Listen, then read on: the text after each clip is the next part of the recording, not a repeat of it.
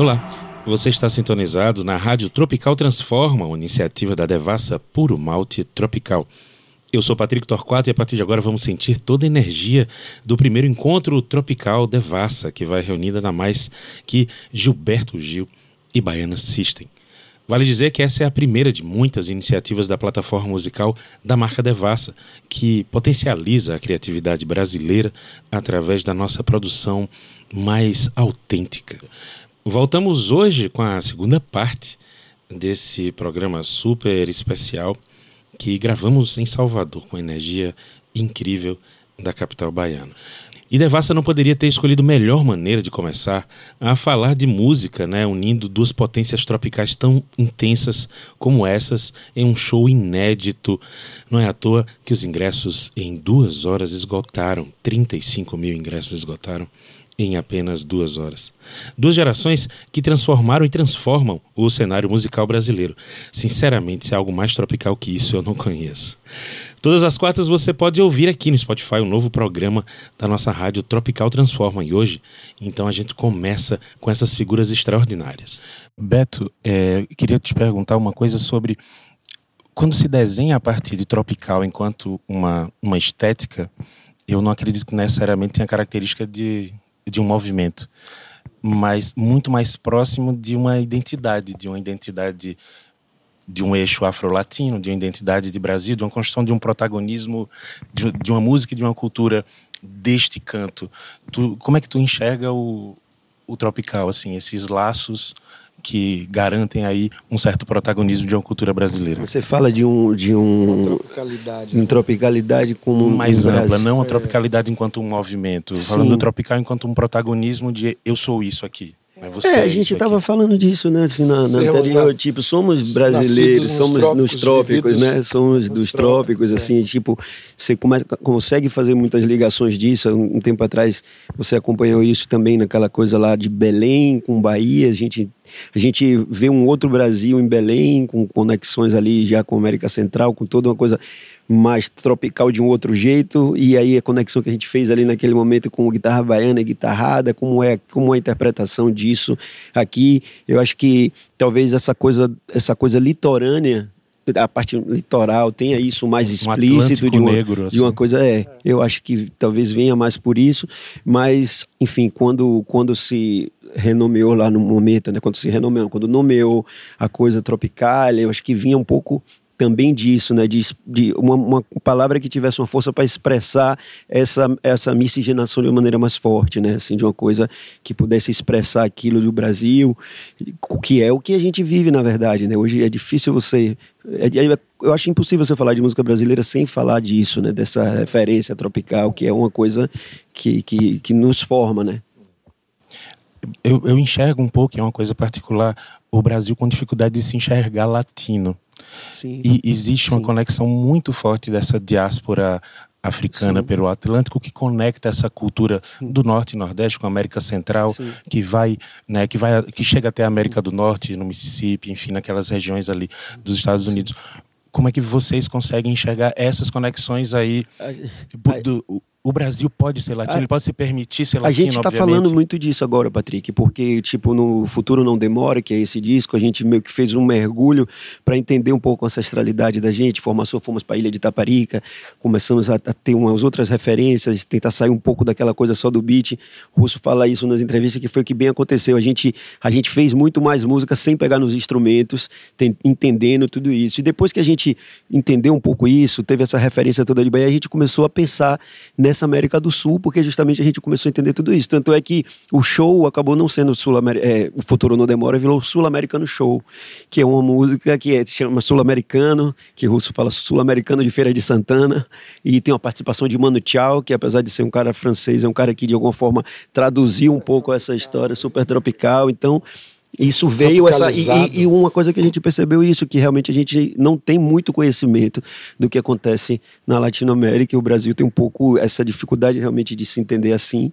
E eu acho que agora está vindo um momento bom para isso. Eu já nem sei se é muito eu, assim não. Eu sou você, louco por se você, não, e se você pega hoje em dia, dizer, nessa música do beat é, eletrônico, a música processada, enfim, você pega a quantidade de gente, de artistas, meninos e meninas provenientes da Colômbia, uh, do Caribe, de várias partes do Caribe, do Peru, de não sei aonde, todos os países de língua espanhola e etc. É, até a, própria, até a própria denominação dos ritmos hoje em dia, né? Agaton, é. Você tem uma quantidade enorme, a presença enorme da, da, da, da vida sul-americana, centro-americana, das culturas desses lugares, na, absorvidos, adotados pelo Brasil.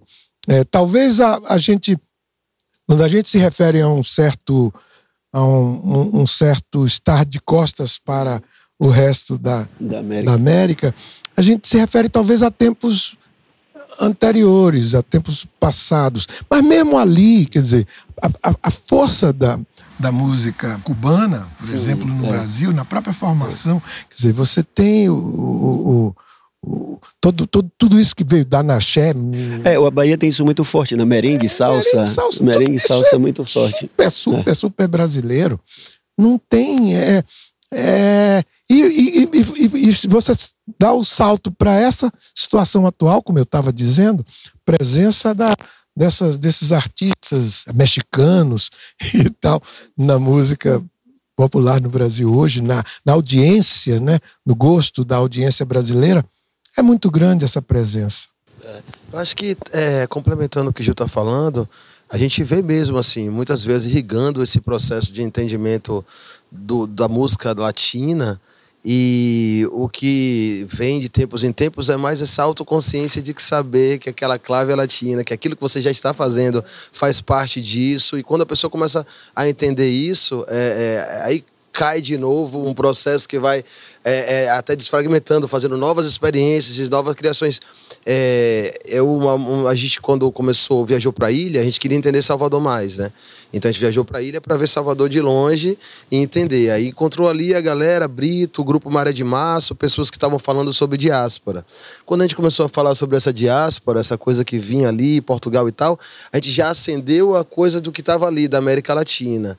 E aí o processo de diáspora para todos esses países da América Latina, como funcionava, e essa intercomunicação.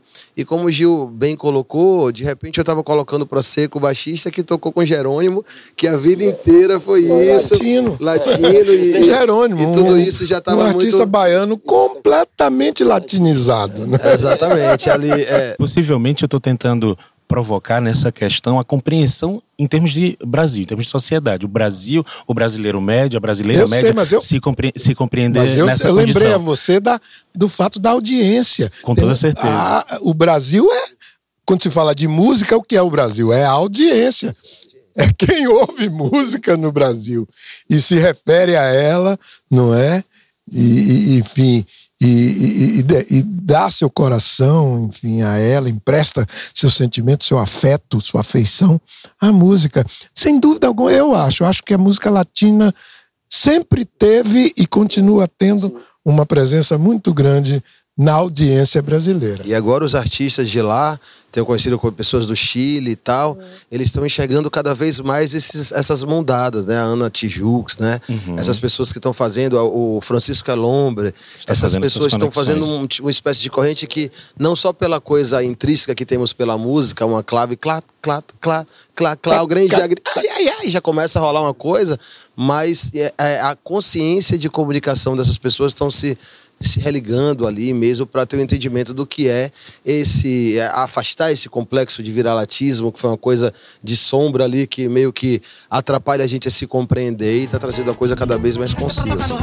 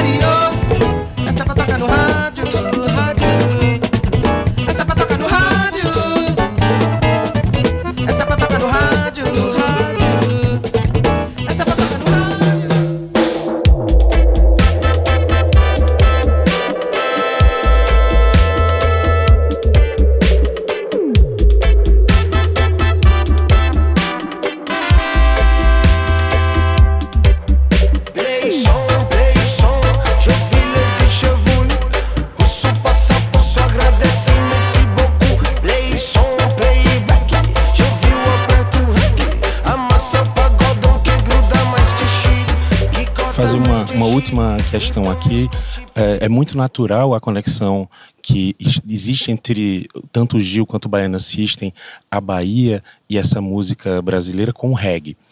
E eu queria fazer uma conexão dos dois ciclos que tem desse protagonismo de uma música baiana, de uma música brasileira, que é o trio elétrico e a cultura sound system que basicamente é levar essa música para a rua, que basicamente é, é, quebrar essa ideia de de um lugar fechado, onde se paga ingresso, onde se segrega, mas se leva para a rua essa música com as ideias, com a mensagem, com o compromisso que o rap, que a cultura dancehall, enfim, tem.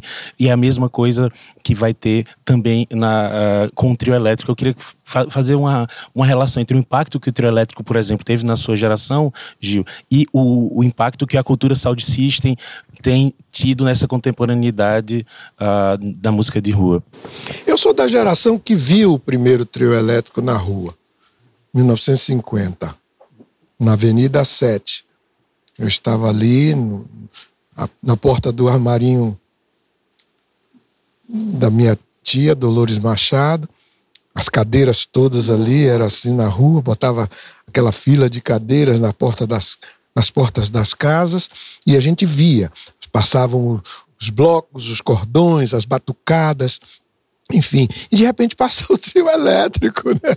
Com a fobica e tal, aquela coisa extraordinária, tocando frevo, né? Tocando um, um frevo é, com, com aquela aquela aquela impregnação extraordinária da música clássica, não é? No modo de, Os, de Osmar tocar, Osmar e Dodô, aquela coisa toda. Então, sou da vi o trio elétrico saindo, né? Chegando na rua com aquela aquele carrinho, aquela fobicazinha e aquele som extraordinário. Dali em diante, pronto. Aí a história toda tá aqui ele tocando guitarra baiana hoje, né? Aqui o, o Beto. É, é, a gente falava muito isso nessa, enfim, quando a gente tentava identificar aquele início de, do Baiana System ali, do que era, que tinha isso, né? Tipo, era a guitarra baiana, de guitarra baiana e o system de sound system e, e russo que vem muito dessa cultura que tem essa formação, mas russo já dentro do sound system ele já conseguia impregnar uma coisa ali muito muito autêntica, forma de cantar, forma de compor, outras referências, inclusive essas referências de Luiz Gonzaga e de samba e de tudo vinha muito forte ali no, no sound system. E aí a gente já tinha no, nos primeiros releases lá do baiana tem falando assim o, o trio elétrico pensado como sound o, o, o trio elétrico como sound system ambulante ambulante. E esse diálogo que a gente tentava criar ali entre a guitarra como uma voz, que era originalmente no trio elétrico essa, essa voz, era, né, era, era a única voz, e a voz do sound system, que também no sound system, muitas vezes, dentro daqueles ridins das bases, você tinha lá Augusto, Augustus Pablos ali tocando uma escaleta, ou tinha um Ernest Hanglin, guitarrista, que tocava dentro daquilo. Então, a, a, nossa experimentação que não para parte sempre disso, né? De vozes ali dialogando e, e aí o sound system um diferencial que a gente notou assim no nosso som é que o, o, os trios Originalmente tinha essa coisa muito mais médio-aguda das cornetas e das coisas que eram um som, inclusive, muito característico, né? Tipo, já conseguia se identificar de longe. E o Sound System tinha uma exploração dos, dos graves e dos subwoofers de uma, de uma maneira muito mais. Que é uma coisa que só subiu pro caminhão do trio elétrico muitos muito anos depois.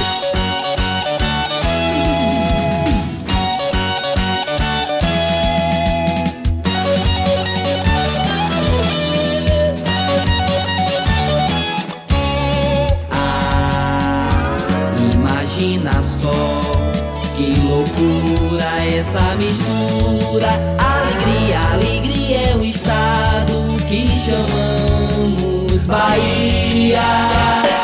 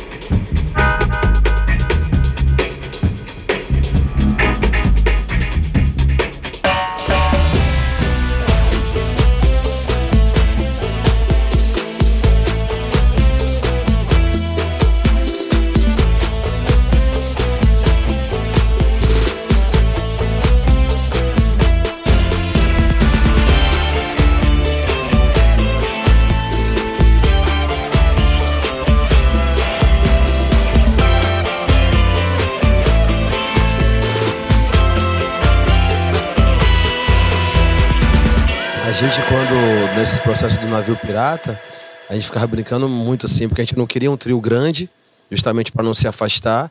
E tem uma coisa assim, magética, e que o grave ele bate em círculo, né? Ele faz pum e tem esse desenho geométrico ali, esse desenho de círculo, como na água, quando um dinossauro bate, ficaria aquele raio ali e tal. É, e isso acabava aproximando as pessoas mais do nosso trio as pessoas queriam saber do grave e, e, vinham para junto. Então a gente falava, olha, tá vindo para mais para junto por causa da coisa da frequência. A gente ficava brincando, manda tirar o banheiro e botar a caixa de subgrave porque a coisa vai ficar incrível e quanto mais pessoas vai ter isso.